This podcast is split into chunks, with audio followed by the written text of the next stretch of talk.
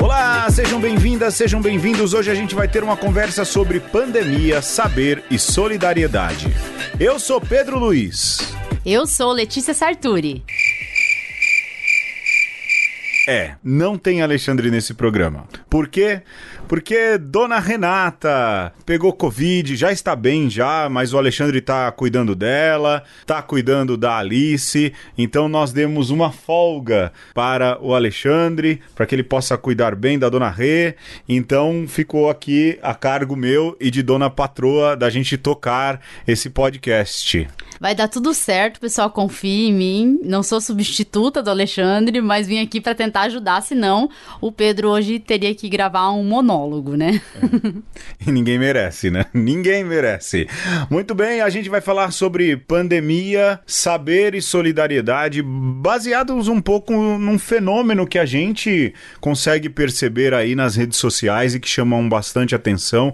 Na verdade, a Letícia consegue ver isso de maneira muito mais presente, muito mais real e tangente naquilo que é a vida profissional dela, mas também a vida de divulgadora científica, porque há uma explosão de saberes sendo usados de maneira solidária agora nesse período pandêmico. Tudo isso é o tema do programa de hoje, mas não sei antes o jogo e como eu já vou ter o trabalho de hostear, além de tudo editar, eu deixei para Dona Patroa o papel do jogo é para ti.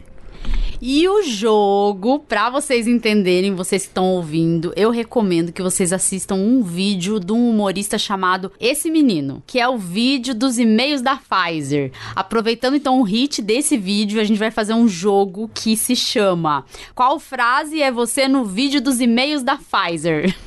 Ou da Pfizer. Pfizer. É, Pfizer. Como diz o humorista. Então, para começar esse jogo, você já abriu aí? Tá já? aberto. É, na primeira pergunta, para começar, como estaria o Brasil se Bolsonaro não tivesse ignorado os e-mails da Pfizer? a gente tem aqui um, uma figura, todas elas tiradas daqueles livros de é, testemunhas de Jeová, né? Então, crianças brincando, então escritos feliz demais. A outra, uma mulher brincando com um tigre, livre de corrupção e cheio de saúde. O outro é o mais clássico, talvez o mais reproduzido que é um, uma turma com um koala no, no colo, né? Seria um país de primeiro mundo e o último é uma galera plantando, não é? Cheio de paz e carnaval. Bom. e aí, qual que é a sua visão? É, eu, olha, eu vou pegar essa do tigre porque tá bonito o tigre, tá vistoso. Então, eu escolho essa do tigre também, mas por causa da frase. Livre de corrupção e cheio de saúde, porque essa é a fake news mais falada, que não tem mais corrupção no Brasil. Brasil. Então eu gosto disso, entendeu? Eu gosto dessa ironia da, do livre de corrupção. Então vou marcar essa. Vamos lá, segunda pergunta. Se você fosse o Bolsonaro e respondesse e-mails importantes, qual expressão usaria para a Pfizer? As expressões são prezados ou prezadas, ou oi querida, com H no final, beijinhos, xoxo, que. Exo, exo. Exo, exo, né? Mas é, em português é xoxo. Salve, galera. Falou, FLW. Bom, eu, assim, seguindo, é, vamos dizer assim, a minha orientação de no final sempre tentar ser carinhosa, eu mandaria beijinhos. É, eu é, seguindo uma linha muito, é, vamos assim dizer, empresarial, eu mandaria prezado em homenagem ao grande herói brasileiro que defenestrou a corrupção no Brasil, Sérgio Miro. Vamos lá para a próxima. Agora, escolha um computador para responder os e-mails da Pfizer. Olha só o tipo de computador que a gente tem aqui. Tem o PC do Ben 10, que é um, um computadorzinho de brinquedo verde. Tem o computer da Mônica, que é aquela imagem da Mônica, Mônica escrito na tela ATA, ATA, né? Na verdade. Tem o iMac antigo, que é aquele de tubo verde com branco. Tem um Pense Bem, esse daqui eu não conheço. Pense Bem, mas é um. Parece uma máquina registradora, na verdade, de criança. Não, era um é? computador, um brinquedo em que você respondia umas perguntas. Era um jogo. Ah, isso eu não É, conheço. Todos queriam um Pense Bem. Olha Verdade. só. Todos Olha só. da minha idade, né, no caso. Ah, mas no caso, Pedro Luiz, você tem que entender que às vezes tem- tinha coisa que não chegava em Naviraí, tá? e tem o PCzão da Kelly Key, que é aquela imagem da Kelly Key fazendo V com o dedo, V de vitória aí com os dedos. E tem o meu primeiro laptop da Xuxa, que também é um brinquedo. Olha, eu tenho que escolher o, da, o computer da Mônica. Porque é muita. Porque eu gosto da Mônica, só por isso. E porque é a resposta que a gente tem vontade de dar pra muita gente também, né? Bom, eu vou escolher o iMac antigo porque a minha irmã já teve um. Foi o primeiro computador que ela comprou. Então, iMac antigo eu escolho. Agora insira um meme no e-mail de resposta da Pfizer. O famoso emoji bota. o chora Bolsonaro com a moça que recebeu a primeira vacina aqui no Brasil, né? Ou o gif da Cuca sambando. Sabe, é gif, sabia disso? gif. É gif, falam que é gif, A hein? gente fala GIF ainda. É. Ou o Zé Gotinha exausto. Eu vou de Zé Gotinha exausto. Olha, todos os memes aqui são muito bons, mas eu vou de chora Bolsonaro porque vacinar é um ato de resistência. Agora escolha uma expressão aleatória. Então é só pra marcar uma expressão aleatória. As expressões são fora Bolsonaro, tá escrito aqui mesmo, viu? Não é só porque eu quero falar fora Bolsonaro, que fique claro. O que tá escrito aqui? fora Bolsonaro. Aonde? Ah, Aqui. Como é que tá escrito aí? Fora Bolsonaro. Ah, tá. É, ele não, também ele não é muito boa. Ele não já tá abatida já, né? É, Muito ele nunca, 2018, ele né? não, é, mas ele nunca, mas também eu concordo isso pra 2022 que vale a pena repetir isso, ele não. É, e impeachment, eu vou colocar é, fora Bolsonaro. Olha, só pra não viciar, eu vou colocar impeachment, tá? Embora quisesse colocar esse primeiro quadradinho que tá escrito o quê? Fora Bolsonaro. Exato. Vamos lá. Por último, clique na foto que melhor representa o seu mood, o seu humor para hoje, não é? E aí a gente tem o rostinho com um sorriso sem graça, um rosto de um certo desespero, o rapaz bebendo uma taça de vinho e o olhinho de Tarcísio Meira, né? Que é aquele que o Alexandre fala. Fuzilando é, com o olhar. Te fuzilando com o olhar, o chamado olhinho de Tarcísio Meira, seguindo aquilo que é o Alexandre, a definição do Alexandre, já que ele não está, mas uma definição dele. E como eu sou craque nisso, segundo o Alexandre e Dona Patroa, eu vou colocar o olhinho de Tarcísio Meira. Tá. Eu vou marcar essa expressão de desespero, porque representa muito o brasileiro nessa época, né? O brasileiro que tem um pouco de consciência tá mesmo desesperado. Vamos ver. Ah, eu tirei, já viu o que eu tirei aqui. Qual que você tirou? Eu tirei beijinhos científicos, adoro. Bom, eu tirei, vamos lá, deixa eu ver o que eu tirei aqui. Eu tirei o beijinho científico. Também! Ah! Ah, é. Ó, significa a sintonia do casal, viu? Hum, que chique, é a microbiota junto. É isso, vamos pro tema.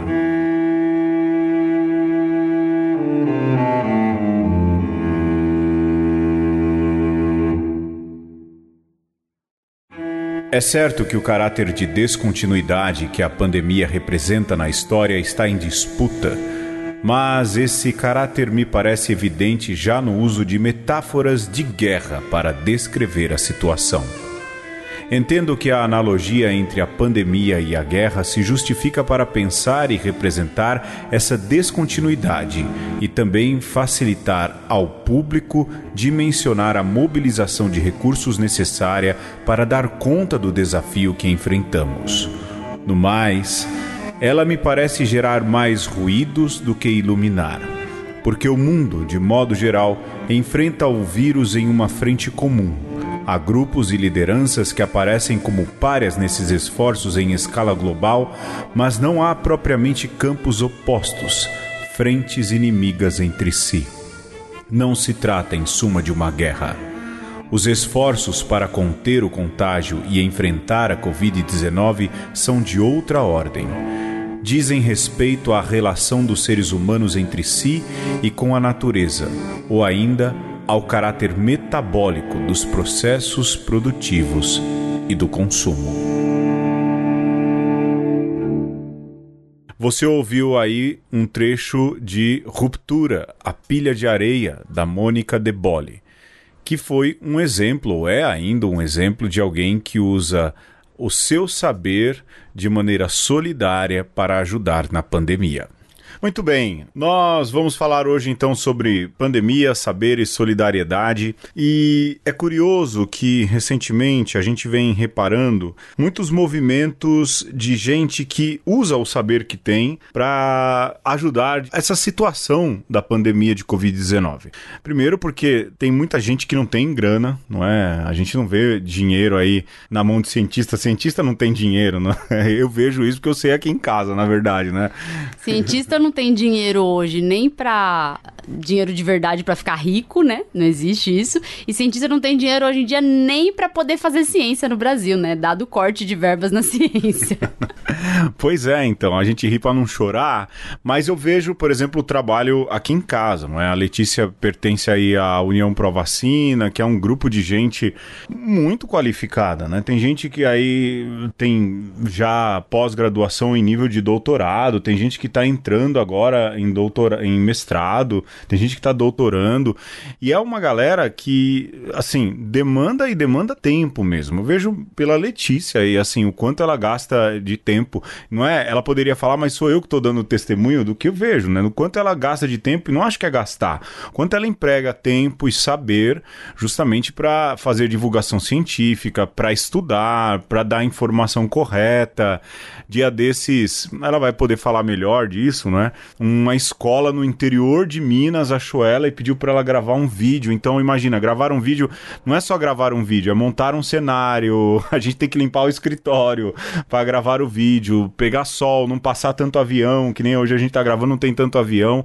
E aí gravou os vídeos e mandou.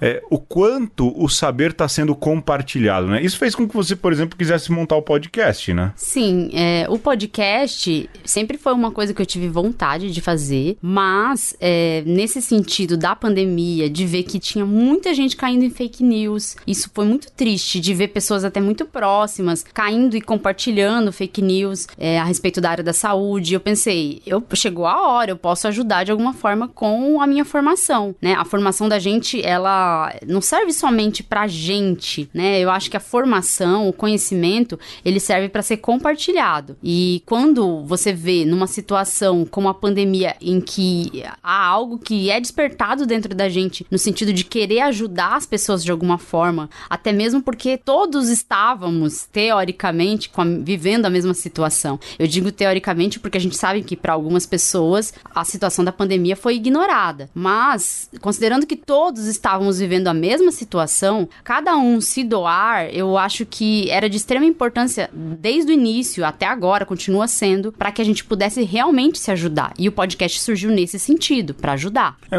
antes da gente até ir mais à frente, não é? Falando dessa partilha de saberes, eu, eu acho divertido porque, assim, aqui em casa de vez em quando é uma calmaria danada e de repente liga, né? A, a Letícia é consultora oficial da rádio do Jornal do Comércio, né? Tem um programa lá às quatro da tarde, ela sempre entra às quatro e vinte, eu não entendo esse horário também, né? E ela sempre entra por lá para fazer consultoria de vacina. Pelo menos em 15 em 15 dias ela fala lá com o Ciro Nogueira, né? E é engraçado que não vem isso é, por vontade de aparecer nem nada, é justamente resultado desse trabalho. Mas antes da gente chegar nessas loucuras, não só da Letícia, a gente tá tentando colher uns áudios aí de uma turma, né? Então você vai ouvir alguns áudios, a gente vai fazer alguns comentários de gente que tá empregando o saber. Eu acho que antes da gente chegar na solidariedade, nesse tipo de solidariedade, a gente poderia falar um pouco daquilo que são os sentimentos que chegam na solidariedade, não é? é eu lembro que a gente gravou Sociologia da Pandemia é, lá atrás, não é? Quando a pandemia estava começando, provavelmente em março. E o sentimento de todo mundo era um sentimento de medo. Eu consigo voltar lá atrás e lembrar assim, bom, o que a gente tinha era medo, medo mesmo, medo do que vai acontecer, não é? Lógico, a gente é bem favorecido né? de ter uma casa, de ter conforto, de não andar de, de transporte público, né? De conseguir um trabalho que permita com que a gente é, faça aí as nossas atividades remotamente, mas ainda assim o primeiro sentimento foi um sentimento de medo, né?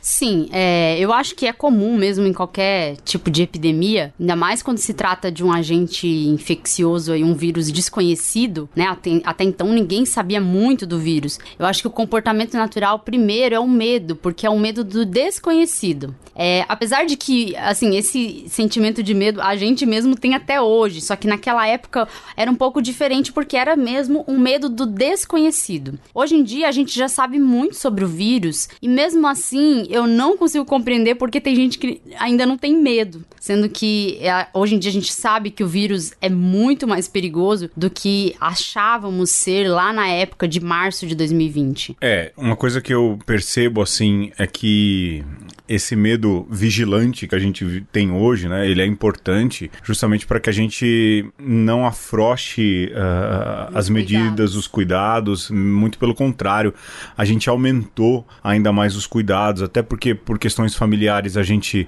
precisou ir para o Mato Grosso do Sul. Então, assim, quando a gente viaja, é o medo quem permeia a gente, né? Porque é uma viagem aí de, vamos lá, umas 10 horas. A gente tem que parar, tem que ir no banheiro, Sim. mas a gente pensa em todo o planejamento planejamento da viagem, né? Como é que a gente vai comer, como é que a gente vai no banheiro, quais paradas. Então, o medo faz a gente pensar estrategicamente. Primeiro, então, talvez seja o medo do pavor, esse apareça primeiro, não é? E depois o medo vigilante. Sim. E eu acho que é uma lição. Eu acho que esse sentimento do medo vigilante, ele vai ficar para muito tempo. A gente fala volta e meia, né, do sair sem máscara, que a gente não consegue sair sem máscara. Uma ou duas vezes por distração, a gente saiu e a gente parecia filme de Hollywood.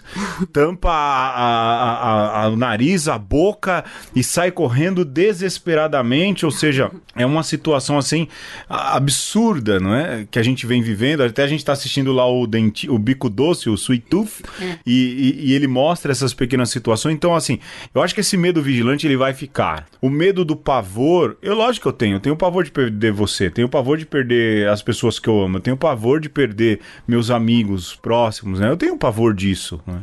Mas eu acho que não é que esse tenha diminuído, é que eu acho que isso vai se ajeitando é, no coração, o que é bom e ruim ao mesmo tempo, né? Sim, eu penso que a gente, é, o medo, o pavor que o povo não queria ter e que não queriam ser, é, o pavor que não queria ser despertado no povo pelos governantes, não ajudou. Por quê? Não ajudou porque muita gente tornou o vírus uma, um perigo somente para algumas faixas etárias, somente para grupo de pessoas pessoas com comor comorbidades e a gente sabe que o vírus ele atinge é uma loteria. Ele atinge pessoas muito jovens e pode levar ao óbito. Essas pessoas até crianças estão morrendo pelo vírus. Então esse medo eu acho que faz parte e isso é importante falar que do, do sentido biológico da coisa. O medo ele é um sentimento que nos protege, que serve para proteger o corpo humano. Então é natural que a gente sinta medo como um mecanismo de defesa mesmo do ser humano. E nesse caso da pandemia, a gente não tem o mesmo medo. Que... A gente começou a ver a situação da Itália o ano passado, a gente ficava com medo disso chegar no Brasil. E o Brasil já tá muito pior do que era a Itália o ano passado, e hoje em dia todo mundo vive normalmente.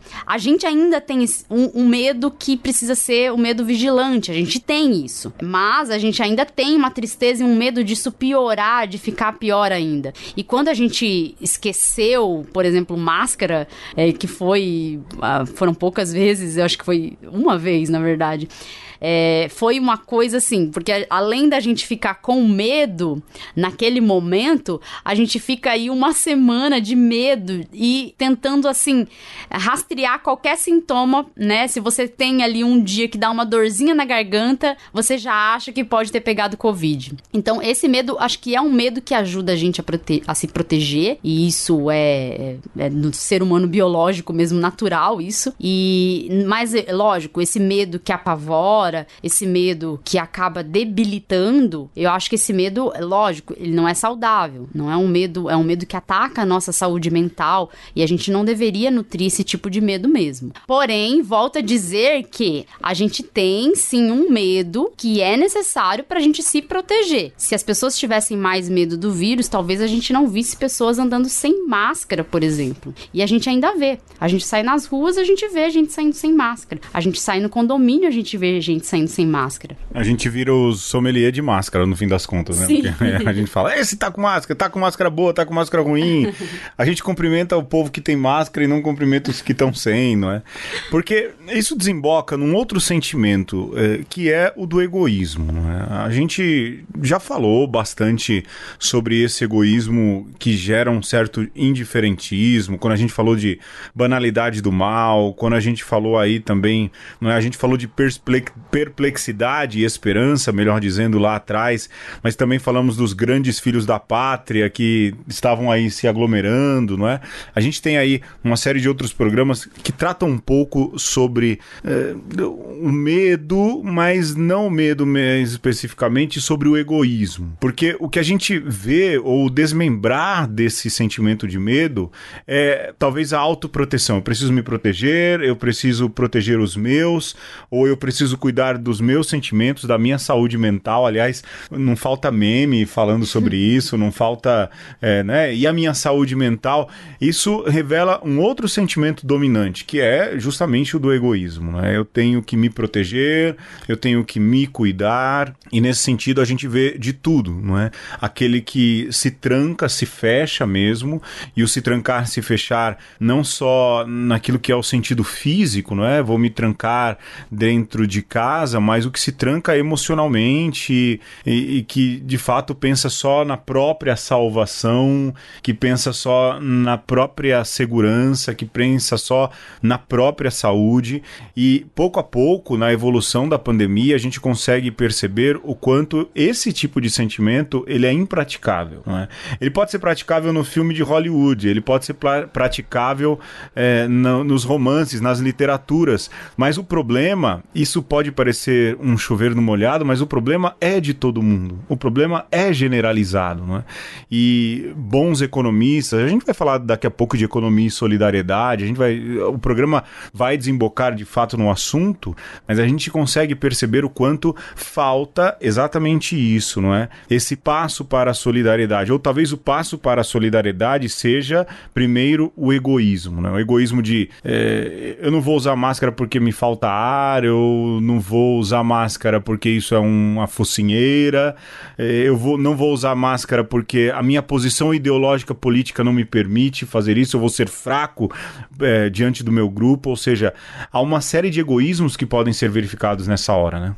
Então, nesse sentido do egoísmo, eu penso que, por exemplo, muitas medidas dessa de uso de máscaras, de vacina, foram dadas como individuais e que não eram, né? Então, a gente também tem o problema da informação, porque a informação que chegava até muitas pessoas vinha, às vezes, de quem é o, o chefe máximo do nosso estado, do, do estado que eu digo, né? Estado com, com letra maiúscula primeiro, é, que é quem? O o presidente, né? Jair! então, nesse.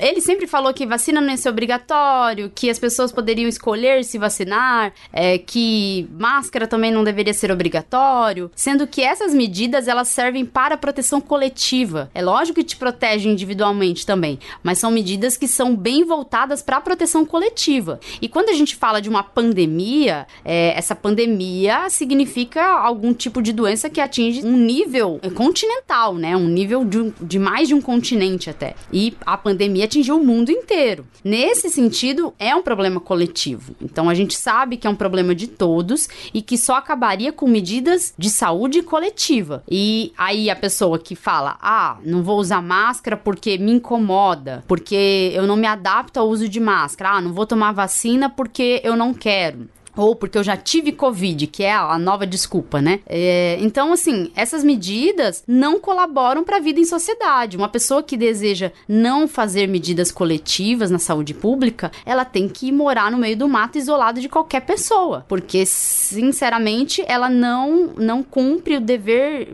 cívico de viver em sociedade. Exato, e assim, é importante a gente olhar que é, cada medida que a gente toma que parece individual, acho que é bacana reforçar isso, né? Para mim isso funcionou muito bem cada medida que a gente chama de individual, ela é, na verdade, uma medida coletiva. Né? É, por exemplo, existe toda uma questão das máscaras PFF2. Né? O pessoal fala muito N95, mas aqui no Brasil é PFF2. É a mesma coisa, não é? são só siglas diferentes. Mas a gente vê, por exemplo, a venda dessa. Eu vou dar um exemplo claro, não é? Muito isso vem nas nossas conversas.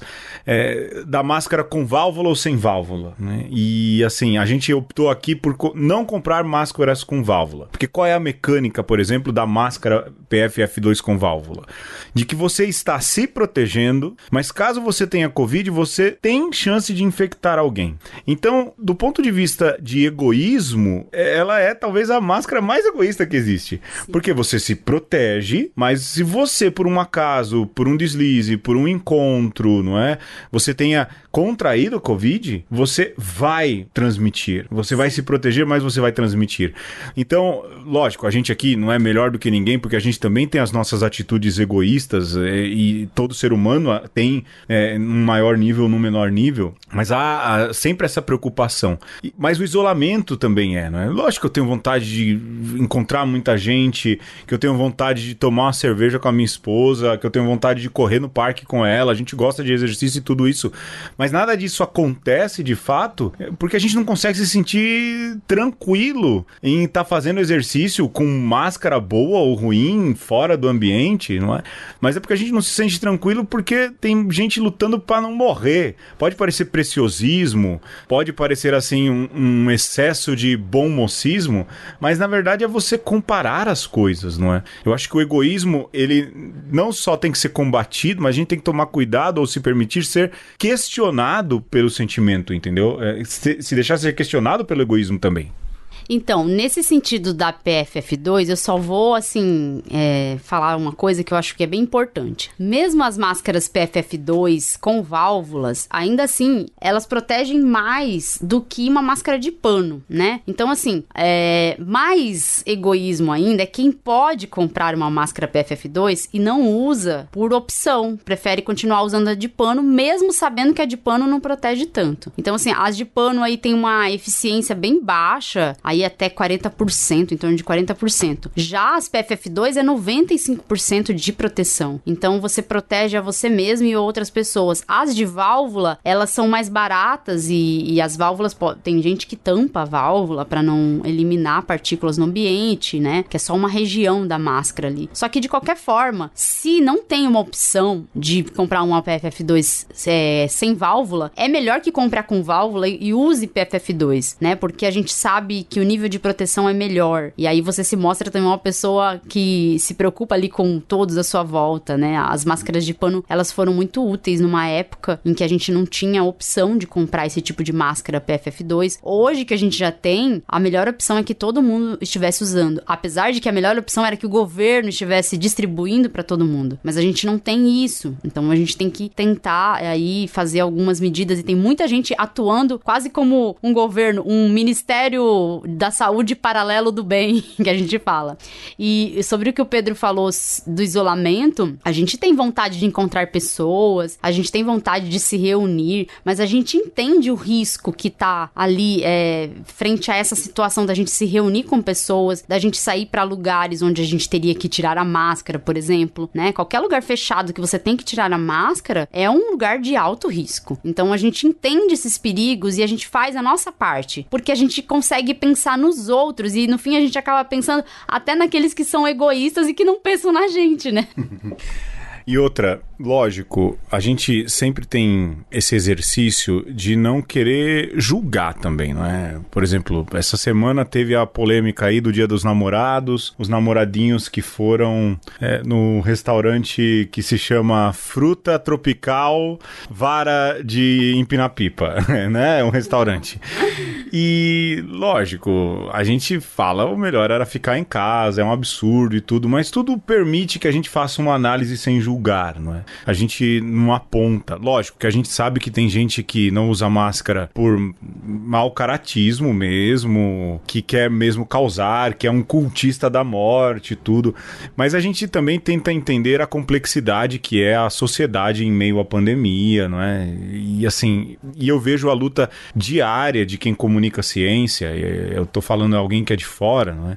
Mas eu vejo a luta diária e às vezes inglória de quem comunica ciência, porque é paulada de todo lado. É paulada de quem não quer ouvir a ciência, é paulada de quem é cientista, mas também tem a questão acadêmica aí, não é? De, de achar você não tem direito de divulgar ciência porque você não é qualificado o suficiente ou porque você não tem formação suficiente. E tem também a turma da caverna de Platão, que não quer, na verdade, que seja lhe falado aquilo que é a verdade, aquilo que são as necessidades. Então, assim, lógico, todas essas situações elas são extremamente complexas, elas envolvem toda um, uma necessidade de análise multidisciplinar. E é aí que entra essa nossa conversa. A questão da interdisciplinaridade, ou seja, de várias disciplinas que ajudam a gente a entender a dinâmica da pandemia. Lógico, eu falo de um ponto de vista é, mercadológico, de comunicação, falo também como um teólogo da área prática. O Alexandre faria um aporte teológico, filosófico, porque é a formação dele. A Letícia tem todo o aporte aí da área de ciências, da área de saúde. Mas a gente vê e me chama muita atenção essa interdisciplinaridade que acontece de maneiras mais inimagináveis possíveis. Por exemplo, eu lembro, e a Letícia pode contar melhor e depois a gente vai para os despatrocinadores, que a Letícia fez um fio no Twitter falando sobre vacina. Ficou bacana, ela sempre faz lá os fios quando tem tempo, porque isso também demanda tempo, demanda estudo, não é? é essa turma que faz, não faz assim, porque a... não é que nem eu quando escrevo minhas threads no Twitter é da minha cabeça, não é? não, ela estuda, eu vejo ela ler. Voz da minha cabeça.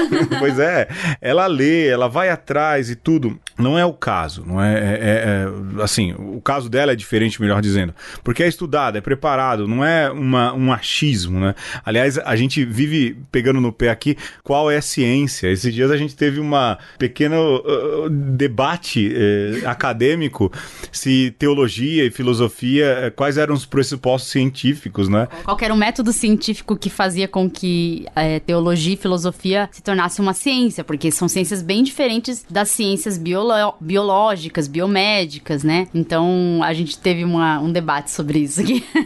é, e, e, e, assim, não é um. De, não é, porque para ela é uma área totalmente diferente, a construção do saber é diferente, não é?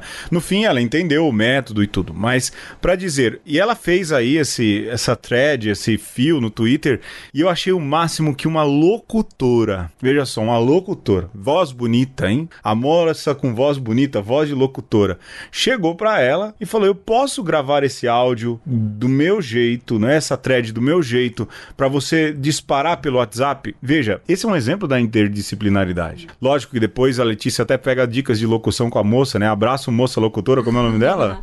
Vera Bonilha. Vou pedir pra Vera para mandar um áudio sobre o depoimento dela desse, desse episódio aí que ela quis gravar para ajudar, usar a voz dela, né? Usar o que ela tem a oferecer para ajudar de alguma forma.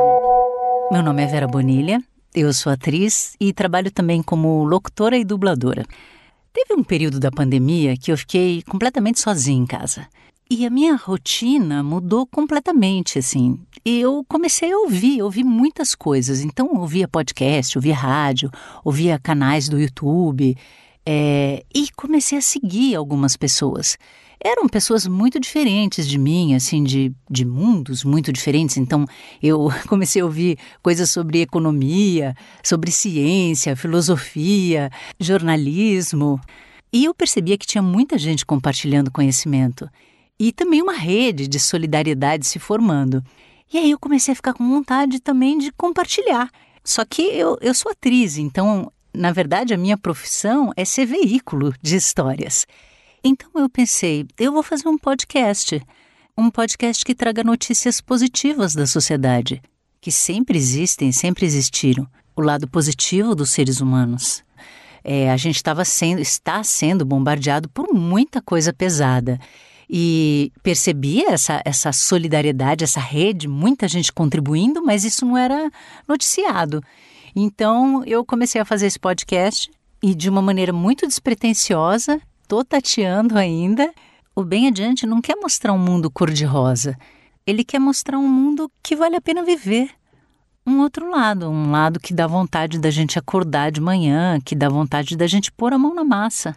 Então eu acho que contar essas histórias foi a minha maneira de contribuir com esse ecossistema solidário. Dá muito trabalho, porque eu sempre fico pesquisando, né? São sempre assuntos diferentes, então eu tenho que fazer um mergulho nessas histórias e eu fico coletando informações, ponho coisas da minha vida também. Mas sabe que atualmente é o que mais me faz sentido. Pois é, então, isso é bacana, porque é você falar, olha, eu não tenho grana, porque ninguém tá tendo grana nesse Brasil de 2021, né? Aliás, faz tempo que o brasileiro não tem tanta grana. Aliás, o brasileiro nunca tem tanta grana. Nunca. Só quem tá com muita grana é muito rico, na verdade, não é?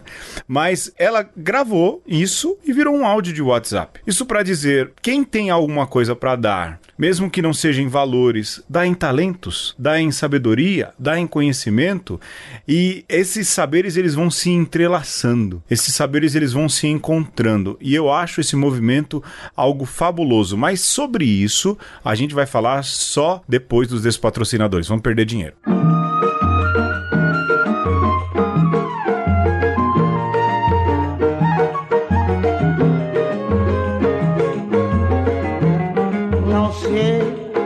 Negar esmola a quem implora caridade me compadeço sempre de quem tem necessidade, embora algum dia eu receba ingratidão.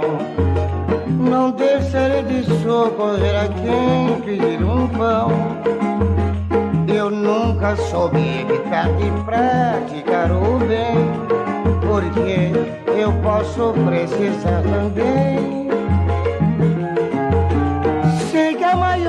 herança que eu tenho na vida é meu coração, amigo dos aflitos.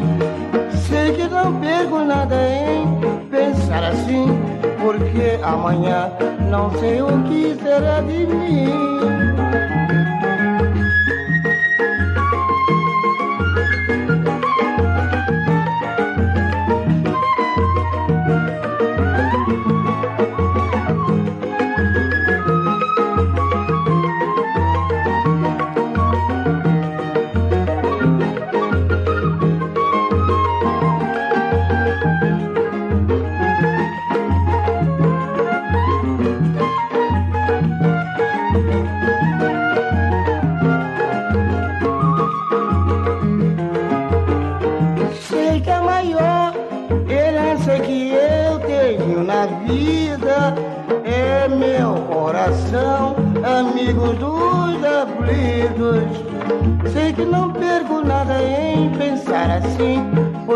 Amanhã não sei o que será de mim. Não sei negar esmola a quem implora caridade. Me compadeço sempre de quem tem necessidade. Embora algum dia eu receba ingratidão, não deixarei de socorrer a quem pedir um pão. Eu nunca soube evitar de praticar o bem, porque eu posso precisar também.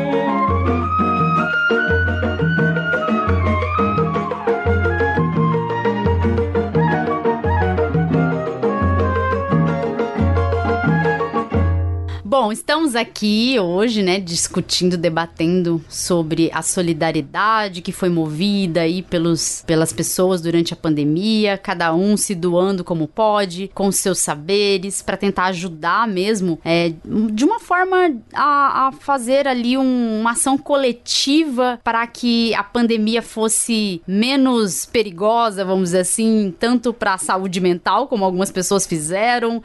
É, a gente teve ali, por exemplo, muitos cantores fazendo lives, né? Isso para ajudar na saúde mental.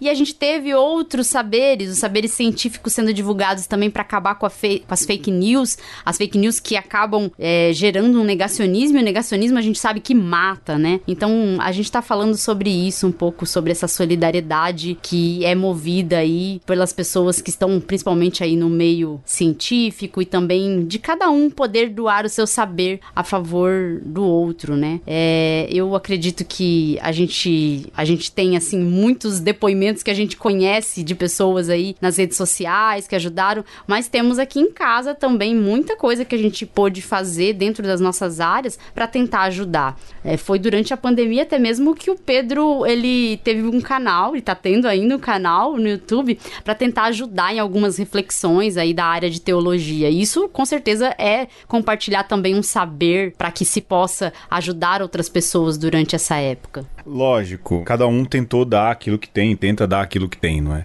E assim, eu vou, vou puxando da Letícia aqui as coisas que eu observo que eu acho muito bacanas, né? Por exemplo, a Letícia criou num canal no Telegram sobre divulgação científica, educação científica, né?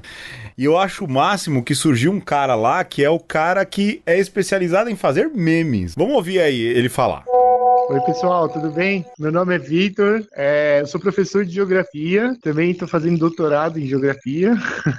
e durante a pandemia eu participei de algumas ações de solidariedade. Então, enfim, ajudei, por exemplo, distribuindo pães para a população de rua, é, participei de algumas questões políticas também para tentar minimizar certos discursos que estavam ocorrendo, enfim, que afetavam direitos da população. E também contribuí, que eu acho que para mim foi muito importante, com o projeto, né, com a iniciativa do Todos pelas Vacinas, junto com a Letícia e com várias pessoas, enfim, fazem graduação, pós-graduação no Brasil, que trabalham com divulgação científica. E para mim foi, ter, foi muito importante ter participado desse, dessa iniciativa, né? Eu ajudei fazendo memes, é, eu sou vidrado já faz tempo, né, por memes, e eu gosto também de fazer figurinhas, então achei que, como não trabalho diretamente com, com divulgação científica, eu acho que seria muito, para mim, foi muito bacana ter ajudado fazendo os memes, que já é uma coisa que eu curto, que eu faço. É, naturalmente, para mim, não é que seja fácil, mas eu tenho um pouco mais de facilidade, porque eu todo dia já tenho uma, um hábito, né, de separar e divulgar, enfim, alguns memes que eu gosto, contribuindo, né, para tentando contribuir de alguma forma com certas questões, e os memes pró-vacina e os memes, enfim,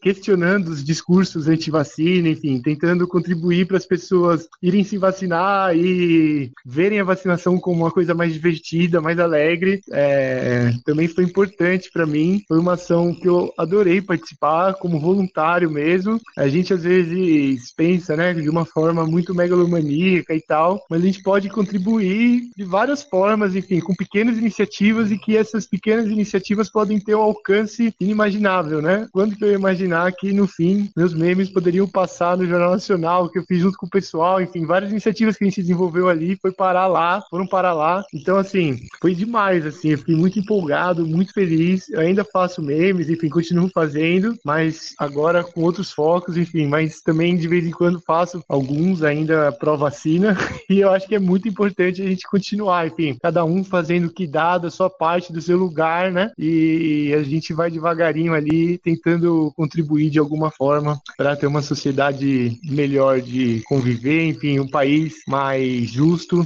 né, e um pouco mais solidário também. Então foi um pouquinho isso que eu. um abraço, pessoal.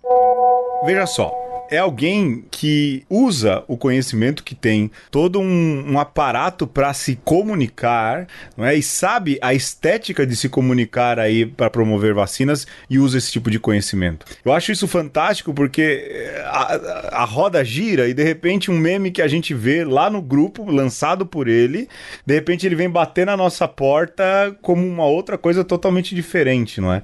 É a tal cauda longa da internet, não é? Eu acho que esse empre empregar aquilo que se tem, aquilo que a gente já vem falando, né? Esse talvez seja um fenômeno muito bonito e que não aparece tanto, né? Mas tem um cara que faz meme. O trabalho dele é esse, né? A divulgação científica por memes, né? No caso do Escuta Ciência, a gente tenta ajudar também aí com alguns memes, colocando. Mas eu, eu acho legal isso, porque a partir da pandemia, como teve uma ampliação na divulgação científica nas redes sociais, justamente para ajudar, porque as pessoas estavam confusas, estavam desesperadas desesperadas, né, com o que estava acontecendo e buscavam informações o tempo inteiro. Então, a gente teve ali muitas pessoas se unindo para distribuir informações e ajudar. E esse é, projeto aí que eu discuti no Twitter e perguntei quem queria tentar colaborar para a gente pensar numa educação científica da população. Porque uma população que entende um pouco, pelo menos entende o básico de ciência, ela não vai cair numa fake news como aquela de dizer que a, de, a cada 15 minutos você beber água você não pega Covid, né? Então, esse tipo de coisa, num, numa uma população bem informada e com conhecimento básico de ciência, ela não cairia nesse tipo de fake news. Então, a gente se uniu lá e isso ajudou muito a fortalecer os trabalhos de divulgação científica e fazer com que os grupos de divulgação científica se unissem com o mesmo propósito. Porque a gente tem que se unir. Na maior parte das vezes nas redes sociais, a gente está lutando contra máquinas, contra robôs que ficam disparando fake news. Então, a gente que, né, no caso somos pessoas mesmo, a gente tem que se unir de alguma forma para combater também essa, esse tipo de negacionismo, as mentiras que acabam matando. E eu achei legal que ali naquele grupo tem pessoas de diferentes áreas, pessoas assim muito aleatórias, tem jornalistas, tem pessoas que são professores, tem pessoas que tem até fotógrafo, tem de tudo que ofereceu ajuda para tentar de alguma forma é, promover a, a, divulgação de conhecimentos. A gente tenta ali quando tem alguma pessoa divulgando algum tipo de trabalho, se coloca lá no grupo ou quando se precisa de alguém para fazer algum tipo de trabalho nessa área de divulgação científica, se coloca no grupo e sempre tem alguém para ajudar. Eu acho interessante porque, assim, saem uns trabalhos profissionais, não é? E eu vejo que é gente que não é da área de comunicação. Esses dias eu vi a turma fazendo vaquinha para comprar um software para editar vídeos, né? Esses vídeos informativos, que até o Butantan replicou alguns, não é? É, então, a gente vai escutar agora um áudio do Assim sobre como ele aprendeu a mexer nesses softwares para fazer os videozinhos, para serem divulgados na re nas redes sociais, principalmente pelo WhatsApp, para tentar então replicar a ciência né, nessas redes e combater fake news. Olá, meu nome é Wassim Said, eu sou farmacêutico pela USP de Ribeirão Preto, é divulgador científico pela, pelo projeto Todos pelas Vacinas, União Pro Vacina, Feed Academics é, e o projeto Halo da ONU no TikTok. E eu venho trabalhando com divulgação científica é, com vacinas e divulgação científica no geral, ativismo para a ciência, desde 2019, quando eu fundei o Feed Academics. Na época, nós nos voltamos para a divulgação científica para mostrar para a população que a universidade pública brasileira produzia ciência, não era balbúrdia. É, Muitos dos objetos, dos produtos, das tecnologias que nós usamos hoje, seja é, na, na medicina, seja nas tecnologias é, em eletrodomésticos, em diagnósticos, é, vieram de, de pesquisas brasileiras. E, e desde então uh, começamos a trabalhar com, com algumas prefeituras, infelizmente não conseguimos levar muito é, à frente por causa da pandemia que surgiu logo depois, mas nós fizemos muito material educativo, muito infográfico, muito, é, muita adaptação de, de, divulgação científica que já fazíamos é, pelo Vídeo Academics, mas também pelo União Pro Vacina, em áudios, vídeos, uh, textos, em, em é, gráficos. Então, nós buscamos levar realmente informação correta para a população. Além disso, nós combatemos, te, é, temos combatido as fake news relacionadas à vacinação e à Covid-19 desde o começo da pandemia. Então, no começo da pandemia mesmo, eu desenvolvi, é, eu escrevi um, um, guia junto com os colegas meus do Video Academics, do Pretty Science, que é outro grupo de divulgação científica do Canadá, em que desenvolvemos algumas ferramentas, é, algumas dicas, coletamos algumas fake news e explicamos por que, que elas estavam erradas. É, também foi, foi feita a anatomia de algumas de cinco fake news muito compartilhadas na época pelo, no WhatsApp, em outras redes sociais. E desde então nós temos trabalhado também com o monitoramento de fake news em grupos de Facebook. E com, com muita felicidade a gente pode dizer que a gente conseguiu derrubar um desses grupos é, anti-vacinas, a gente conseguiu coibir muito da disseminação dessas fake news no Brasil. É claro que foi um trabalho de formiguinha, não quer dizer que nós estamos resolvendo os problemas, que, ou que o problema está sendo resolvido, ainda tem muito pela frente, mas hoje é, eu posso dizer que toda, é, todas as interações, todas as redes que nós fizemos é, de divulgação científica é, com outros grupos, especialmente com a campanha de Todos pelas Vacinas, que integrou é, Então Escuta Ciência, o Rede Análise Covid-19, é, a equipe Halo, Observatório Covid-19, blogs da Unicamp, mostrou que a, quanto maior a rede nós criamos, nós desenvolvemos de divulgação científica por um, um objetivo em comum, então é, aumentar a confiança nas vacinas, nós conseguimos ter, chegar nesse objetivo, nessas metas e, e desenvolver um, um algo, uma, um futuro, uma um objetivo, uma, uma realidade em que é, a saúde realmente importa, que a pandemia pode acabar, mas infelizmente não é só isso que,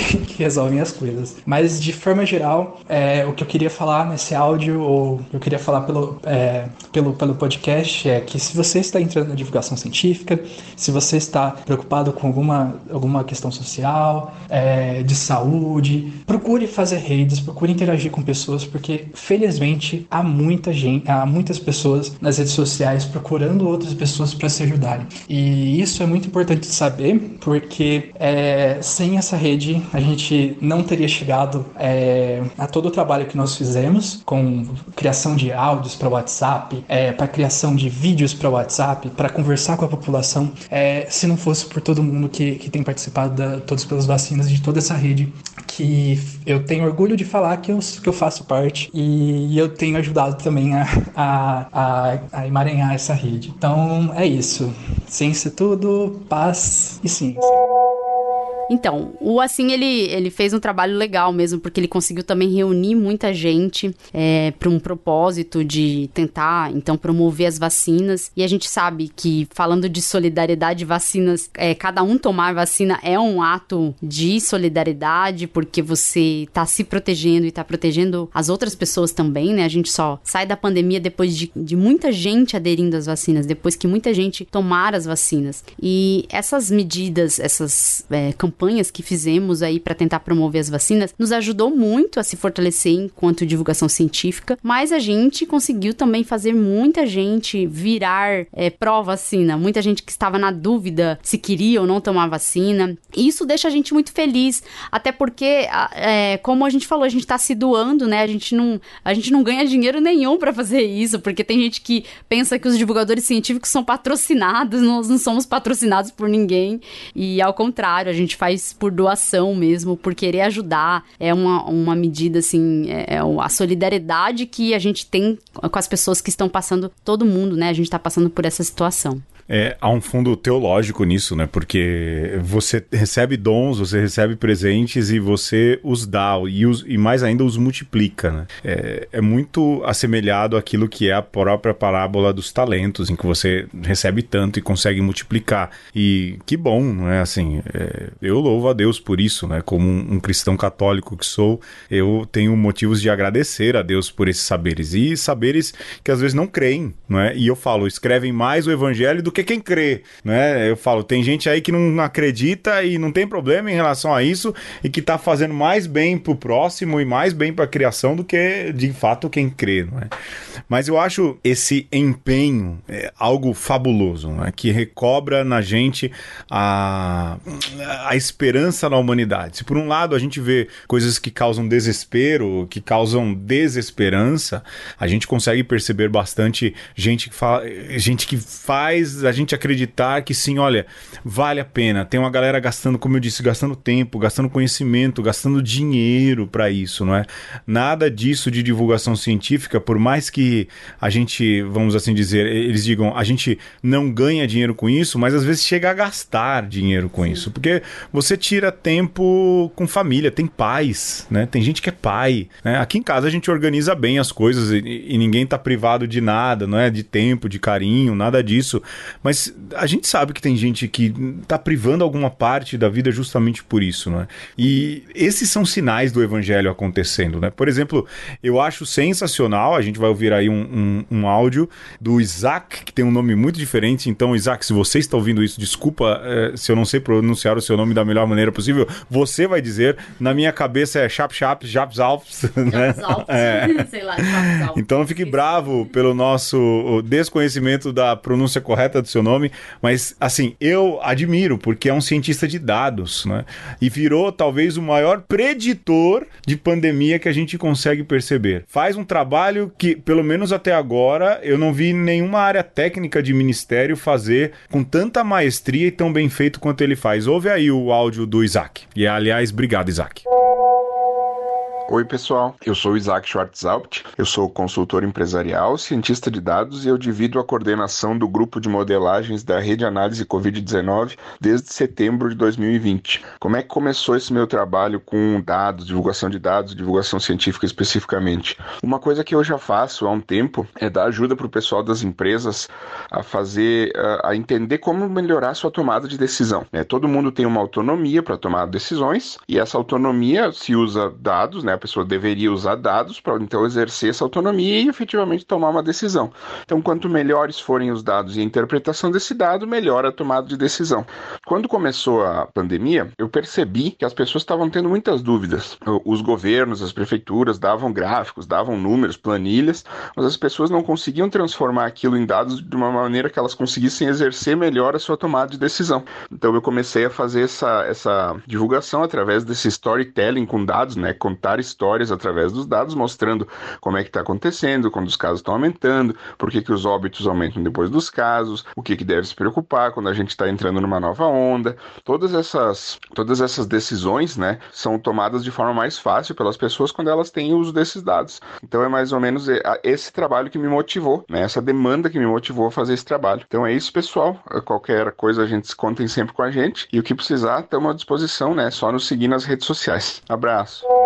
Então, o Isaac, eu conheci ele pelo Twitter, o Pedro também. A gente acompanha, né, as postagens dele e realmente são muito boas. Ele também fez alguns vídeos no YouTube explicando a importância do isolamento social em diminuir é, o número de casos, né? Ele trabalha com esses dados de número de casos, número de óbitos, para predizer a, como a situação da pandemia pode ficar nos próximos meses, nos próximos dias. Então, ele trabalha com essa divulgação de dados. E a gente consegue entender um pouco, né, do comportamento da pandemia pelos dados que o Isaac posta. Eu acho legal porque o Isaac, ele não é desse meio acadêmico que a gente está vivendo né, que a gente tem muitos que estão no meio acadêmico, divulgando ciência, mas ele é cientista de dados e ele sempre é, pôde, então, ajudar durante todo esse período da pandemia com os dados divulgados.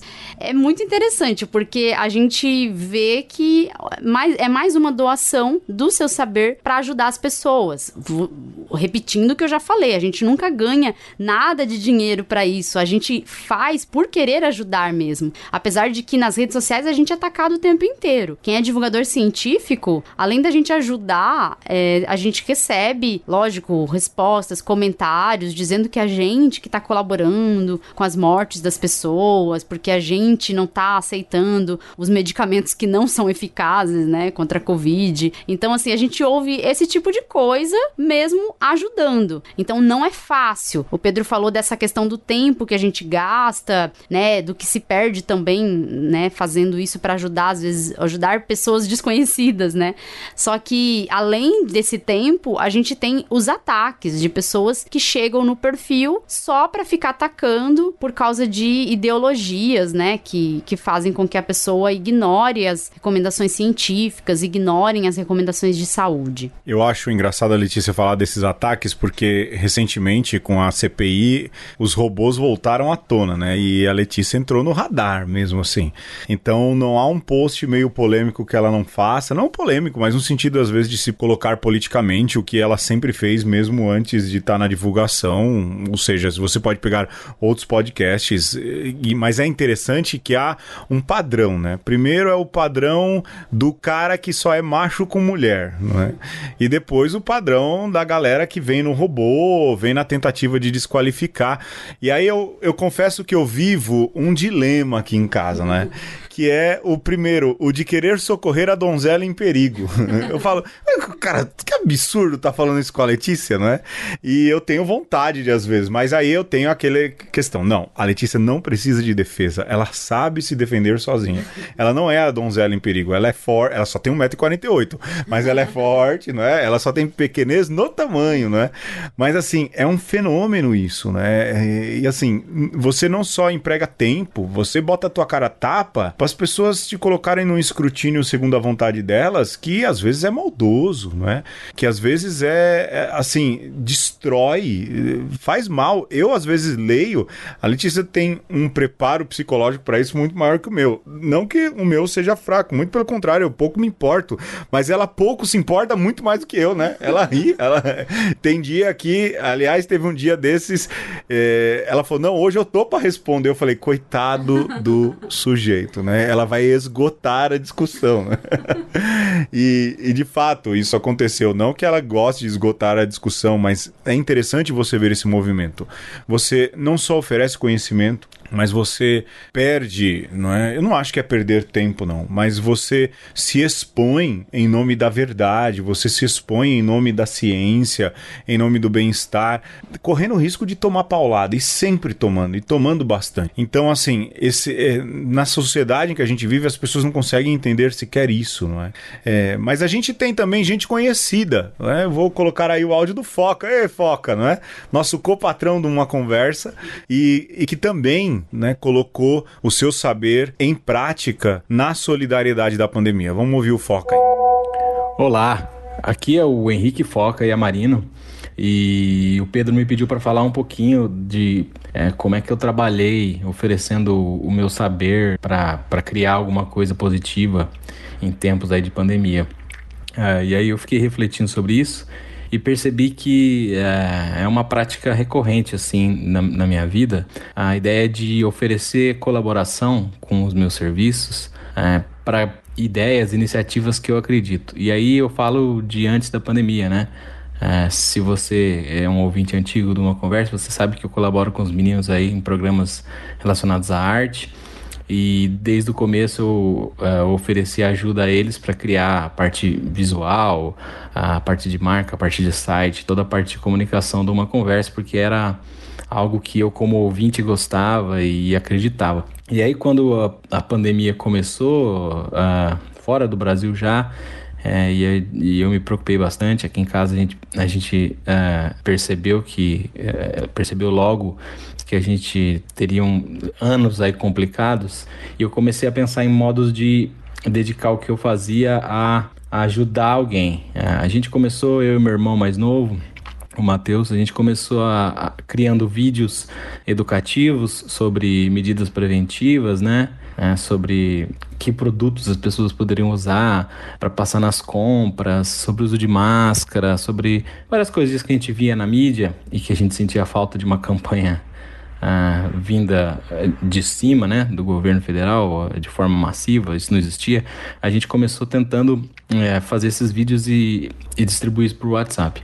Ah, com o tempo, a gente começou a perceber que seria uh, mais fácil se focar numa instituição para ajudar pontualmente do que ficar né, tentando apagar esse incêndio geral aí. E a gente começou a colaborar com o Arsenal da Esperança, que também é bastante recorrente aqui. Quem conhece uma conversa uh, ouve, ouve sempre sobre o Arsenal. A gente começou a produzir uh, artes sobre conscientização, pedidos de doação é, vídeos informativos sobre o Arsenal que é, inventou, é, enfrentou um lockdown bastante relevante ali, né? Com mais de mil homens em situação de rua fechados é, dentro das paredes do arsenal, é, sendo protegidos ali. E isso requeria não só atenção, doação de todos, como como requeria serviços uh, constantes de comunicação. No fim, a gente uh, conseguiu até criar uma campanha desses modelos de arrecadação virtual aí, e aí uh, utilizando um site de, de campanha e criando artes e criando vídeos e, e, e promovendo mesmo doações, a gente conseguiu até, além de, de dedicar esse tempo aí, né, a produção de design e comunicação visual, a gente conseguiu uh, até um, um, pouco de dinheiro também para destinar ao arsenal. Uh, eu acho que isso uh, é algo que foi feito, mas deve continuar. Né. eu aproveito esse programa e, e, e, você consegue me achar aí na internet, nos meus perfis e tal. E eu deixo todo mundo à vontade para é, me contactar para repetir é, colaborações como essa. Assim, se você tem uma ideia, se você promove uma instituição, alguma coisa é, humanitária que precisa de um, de um banho de comunicação visual, de um pouco de apoio para parecer mais sério, inspirar mais é, mais visibilidade para receber doações, pode me, me procurar e me, me, me contactar que eu tento ajudar, é, tento achar um tempo aqui e ajudar, porque isso é uma obrigação de nós todos é, cristãos e eu tenho certeza que todo mundo que ouve uma conversa está nesse mesma, nessa mesma vibração. Um abração a todos. Para mim, a peça mais bacana, uma das peças mais bacanas feitas nessa pandemia foi o Foca e o Matheus, o irmão dele, que fizeram ali pro Arsenal da Esperança, não é?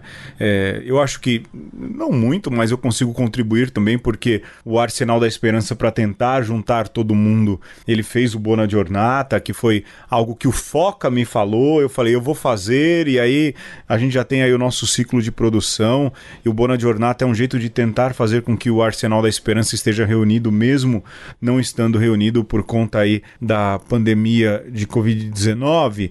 E é interessante como a gente vai vendo justamente esses saberes sendo concretizados e colocados em prática. E aí, na área da solidariedade, eu acho que vale muito a pena, muito a pena falar de um movimento que é a galera do PFF2, não é? Sim. Que tem, para mim, é, a Letícia falou de um Ministério da Saúde paralelo, para mim eles são o Ministério da Saúde.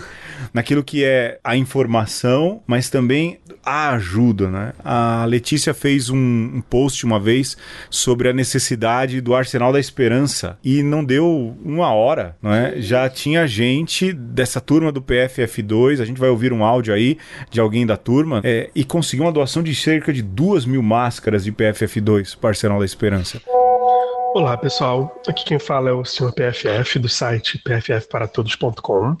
Eu, junto com a Dona Aura, desde fevereiro temos trabalhado para poder ajudar as pessoas a ter informações sobre proteção respiratória adequada e também ajudado com que elas consigam comprar as PFFs de uma forma barata e prática, tanto em lojas físicas ao longo de, é, de todos esses municípios da, do país, como também pela internet com a nossa lista de ofertas. Nosso objetivo é conseguir ajudar as pessoas pessoas a conseguirem se proteger enquanto elas aguardam a vacinação, que é o que vai conseguir acabar com a pandemia. A gente fica bastante feliz quando a gente vê relatos de pessoas que se expuseram, né, que estavam em situação em que depois souberam que algumas das pessoas estavam com, com Covid e elas não contraíram devido à proteção respiratória adequada. A gente também gosta bastante quando vem é, algum seguidor que tem algum caso em particular, algum caso específico, principalmente de tratamento continuado em hospitais, como por exemplo quimioterapia terapia e de como que a proteção respiratória é importantíssima nesse caso para que essas pessoas consigam se proteger. A gente fica bem feliz de poder estar ajudando, divulgando informações, divulgando, fazendo com que as pessoas possam se proteger sem precisar gastar fortunas. É bem bacana estar podendo ajudar a combater um pouquinho a pandemia. Num tempo de tanto egoísmo, a gente vê a solidariedade não só no conhecimento, mas também naquilo que é a ação concreta. Gente que a gente nunca viu na vida, né? Você já viu essa turma alguma vez, não? Então, não, nunca vi. É, é legal que a gente tá lá em contato sempre nas redes sociais, mas tem aí um pessoal de alguns perfis, né, das redes sociais, que ajudam não só com informação de PFF2, mas também com doação de PFF2 para grupos de pessoas mais vulneráveis, né, como moradores moradores de rua, né? Ou então moradores de, de casas ali, como asilos, por exemplo. Então, esse grupo atua mesmo para tentar promover a distribuição de PFF2, que deveria ser, lógico, uma ação do governo, né? E não, não de nós, né? Pessoas comuns que estão tentando fazer o papel do governo nessa pandemia. É, e a gente viu um movimento muito legal, porque até o pessoal do, do PFF2 para Todos e Estoque PFF2, é, esse pessoal legal, eles começaram então a tentar mostrar links de PFF2 em promoção pra gente comprar, porque a gente encontra é, PFF2 baratas, né? Basta procurar, mas eles estão fazendo a procura. E aí eles têm um grupo no Telegram em que eles distribuem lá, mostram os links que você pode encontrar PFF2 em promoção. E a gente encontra às vezes por 3 reais, né? Então encontra bem barato mesmo essas máscaras. É possível você se proteger bem gastando pouco. E é legal que eles também distribuem, né? Fazem doações. Isso eu acho muito. Não que eles tirem do bolso deles, tá, gente? Eles conseguem juntar pessoas, juntar pessoas que querem doar, né? Com as pessoas que querem receber, né? Que estão precisando receber as máscaras. E eles consigo, conseguem intermediar, então, essas doações também. Esse papel eu acho que é tão importante assim na pandemia, porque todas as pessoas acabam fazendo um papel do governo. Se não fossem essas pessoas, talvez a gente estaria muito pior do que a gente já tá na pandemia. A gente aqui em casa começou apesar de eu ter a formação na área da saúde, a gente começou mesmo a usar a PFF2 depois que esse pessoal começou a chamar a atenção. E eu mesma falei: não, é verdade, eles estão certos, a gente não pode ficar usando mais máscara de pano. Se a gente tem condição de comprar a PFF2, não há motivo para a gente não usar mais, né? É o tipo de máscara que a gente consegue reutilizar várias vezes, né? Você não usa, é, não é máscara descartável, assim, como muita gente pensa. Então, é, é uma solidariedade, assim, que ajudou até mesmo a nós, porque mesmo eu com a formação, até então, eu tava usando as máscaras de pano, assim, até tranquila, mas realmente, com maior carga viral aí nos espaços que a gente vai, a gente precisa de uma máscara mais eficiente. E com a alta taxa de transmissão que a gente tá tendo, é necessário uma máscara mais eficiente. E eles ajudam a gente nessa escolha, com informação também nas redes sociais, para entender que tipo de máscara é melhor, para, vamos dizer assim, para te, te catequizar ali no uso da máscara. Você tem que usar a máscara certa para te proteger e para proteger os outros. Isso tudo é, foi sendo feito como um papel de medida de saúde pública mesmo. É a política pública que não foi feita pelo governo, feita por pessoas comuns. E aí agora a gente vai ouvir a Beatriz, que pertence à iniciativa Qual Máscara, que está presente aí nas redes sociais, fazendo orientações a respeito do uso de máscaras. Eles também têm distribuído máscaras PFF2 e tem aí um contato também com o poder público para discutir o uso de máscaras na contenção da pandemia. E ela vai falar um pouco dessa experiência do trabalho que eles desenvolveram ao longo da pandemia. Em primeiro, obrigada pelo convite. O Qual Máscara ele surgiu é, de uma iniciativa nossa. Assim, a gente já usava as máscaras PFF2, acho que desde julho do ano passado. E a gente foi postando, né? Enfim, né? Você compartilha uma imagem ou outra na internet, as pessoas vão perguntando que máscara é essa. Então eu comecei a falar disso no meu perfil pessoal. E as pessoas me perguntavam que tipo de máscara era essa, que máscara era essa que eu tava usando, onde que eu tinha comprado, o que que era. E eu fiz um vídeo perto das eleições uns 20 minutos contando todas, assim, minha trajetória com as máscaras de tecido, o que, que eu usava, é, sobre a, a PFF2, a elastomérica, enfim. E as pessoas começaram a me perguntar muito sobre máscaras. Eu comecei a, a ter muita gente chegando para perguntar, ser muito recomendada nesse sentido. E por um lado era legal, porque eu podia ajudar, mas por outro eu queria separar um pouco da minha pessoa física esse trabalho, assim. Já que confundia um pouco as coisas. Comecei a estudar mais, entender mais sobre as máscaras para poder ajudar propriamente. E no final do ano, em dezembro, eu convidei o Ralph, meu companheiro, a gente conversou. Falei, olha, eu queria fazer um, um, projeto de divulgação científica, que é uma coisa que já é do meu interesse há muito tempo. Eu comecei, é, comecei esse ano, mas ano passado fiz a, a, o processo seletivo para um mestrado em divulgação científica, então essa é uma área que já me interessava, para a gente fazer um projeto que fosse de imagens fáceis de baixar, então todos os, todas as imagens do Qual Máscara estão na bio, para que as pessoas pudessem compartilhar no WhatsApp. Esse era o objetivo, com informações não só sobre que, que reforçassem a ideia de usar a máscara, mas literalmente qual máscara era melhor usar. E foi, a gente levou um susto, porque foi muito bem sucedido, né? Enfim, as pessoas passaram a gostar muito. E começou a servir de referência de alguma forma. Então a gente continuou estudando, buscando as referências científicas, indo atrás do que, que tinha mais atualizado, às vezes apagando posts para fazer, né, enfim, para dar informações mais atuais para as pessoas. E com isso a gente criou outros braços. Então agora o Comática também faz distribuição de máscaras. A gente também é, tem uma interface com o poder público, na qual a gente discute é, estratégias, projetos de lei, como a gente pode fazer, é, incorporar as PFF2, seja né, nas normas do trabalho, onde já poderia ser útil, né, já poderia ser necessário, na verdade, é, para os trabalhadores, quanto distribuição no SUS, enfim. Então a gente passou a ter mais esses outros braços, assim, mas a ideia inicial, ela sempre teve a ver com é, distribuir a informação nas redes sociais e poder ser compartilhável para fora. Então no WhatsApp, todo mundo pode baixar, pode adaptar, pode usar o texto. É, aqui para terminar, eu acho que a Letícia falou num ponto que é extremamente importante, que é o fato de que tudo isso que a gente falou agora não era somente, né? tá certo as pessoas fazerem, né? Num ponto de vista de um discurso filosófico, teológico, tá certo as pessoas fazerem. A humanidade ela só vai de fato ir para frente quando ela perceber que ela é humanidade, uma comunidade humana, uma comum unidade, uma casa só, um oiko só, não é?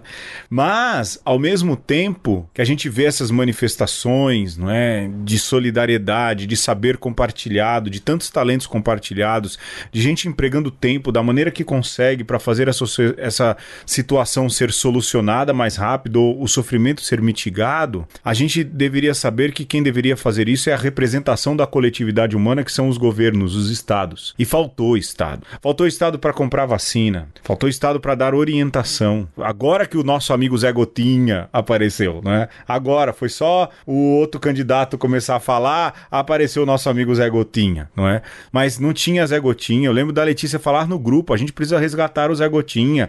E eles falarem de direito autoral e tudo mais.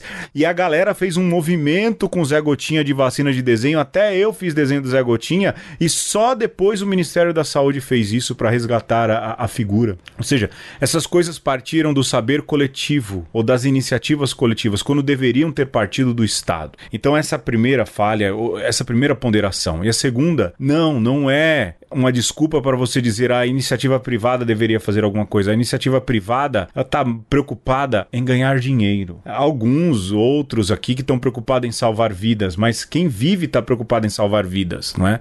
Quem está bem a ponto de tomar vacina nos Estados Unidos está preocupado em continuar ganhando dinheiro. Não à toa, o número de bilionários cresceu, a riqueza dos bilionários cresceu, enquanto o Brasil vem aumentando o número de pobres, de miseráveis, de pessoas com fome. Então, assim, não caia nesse discurso de que não é o Estado e de que a iniciativa dessa turma toda que falou aqui é a iniciativa, é o, é o mostrar a iniciativa privada. Nenhum desses que falaram, pelo que eu sei, são milionários e donos de empresas. Então a gente precisa tomar muito cuidado em relação a esse tipo de discurso que vai capturar a solidariedade, que vai capturar aquilo que é bondade do coração, vontade de colocar o bem para fazer o bem e, e transformar isso em iniciativa privada. Até agora, a iniciativa privada fez pouco. Cadê as vacinas que a iniciativa privada compraria? Então, não estou nem falando mal da iniciativa privada, mas um pouco de olho aberto para não capturarem a iniciativa de solidariedade dos seres humanos, da comunidade humana, dos seres humanos civilizados, não é, meu bem? né?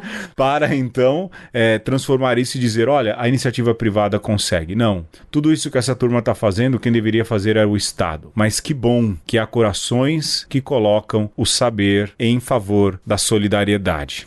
É, eu, eu penso assim que a gente ficou numa situação terrível, né? Desde o início da pandemia, a gente falou até no começo do programa do medo. Acho que o medo também uniu muitas pessoas, a gente precisa se ajudar. No começo tinha muito isso, né? A gente via muito a palavra empatia por aí, né, nas redes sociais. Só que com o passar do tempo a gente foi vendo muito egoísmo. E as pessoas que estavam ajudando desde o início da pandemia não desistiram. E é por causa das pessoas que estão ajudando desde o início da pandemia, se se doando de alguma forma, que muita gente foi salva. A cada vez que eu vejo um ouvinte do, do Escuta Ciência que chega lá no, no particular, né, no privado, nas redes sociais, e me pede uma orientação, ou me conta alguma história de que ajudou outra pessoa que estava, estava achando que uma fake news era verdade, isso me deixa muito feliz, porque eu, eu sinto que eu estou salvando alguém, eu estou salvando a vida de alguém. E na pandemia, a informação salva vidas. Tudo que a gente puder puder fazer para salvar vidas, a gente tem que fazer bem feito. A gente tem um Estado omisso e mais do que isso, a gente tem um Estado que buscou fazer o oposto do que o Estado deveria fazer. Enquanto o Estado deveria proteger o seu povo, a gente tem um Estado em que desejou que seu povo se infectasse, né? E isso promoveu, lógico, um descontrole da pandemia. Cada pessoa que está ajudando na pandemia, seja com informação, seja com doação de máscaras, seja divulgando a real situação da pandemia para que a gente possa se cuidar de verdade é uma contribuição que foi enorme para salvar vidas, muito mais do que o Estado. Então, essas pessoas devem sim é, ser valorizadas e, e entender que essas atitudes das pessoas fizeram com que a gente tivesse talvez menos mortes, né, do que a gente já teve até agora. A informação salva. É importante sempre que a gente possa se doar, seja com informação, seja com o que for, para que a gente possa ajudar as pessoas. A gente vive numa sociedade, né? Então, se a gente vive numa sociedade, a gente vive um pelo outro de alguma forma.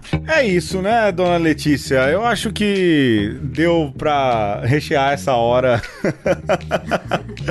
e eu queria agradecer muito quem mandou os áudios. Na verdade, muitos deles, ou todos eles, exceto do Foca, foi a Letícia que foi atrás, e a turma aí com quem ela trabalha. Agradecer a Letícia que deu uma hora do tempo dela para uma conversa. Tudo bem que ela é patroa, ela ouve as conversas e tudo mais, mas agradecer também. Melhoras, Renata, fique bem. Semana que vem, se Deus quiser, o Alexandre tá aí. E é isso. Se você tem alguma coisa para doar e não seja dinheiro, doe. E pode ser uma ligação de vídeo para alguém, pode ser um olá, pode ser uma mensagem de WhatsApp, qualquer coisa que você conseguir fazer que é do seu saber, transforme isso em solidariedade e assim a gente melhora um pouco essa situação que é duro dizer, por mais que tenham vacinas, ainda não está muito perto de melhorar. Eu fico por aqui, um beijo. Um abraço. E um aperto de mão. Aê, até semana que vem. Tchau, tchau.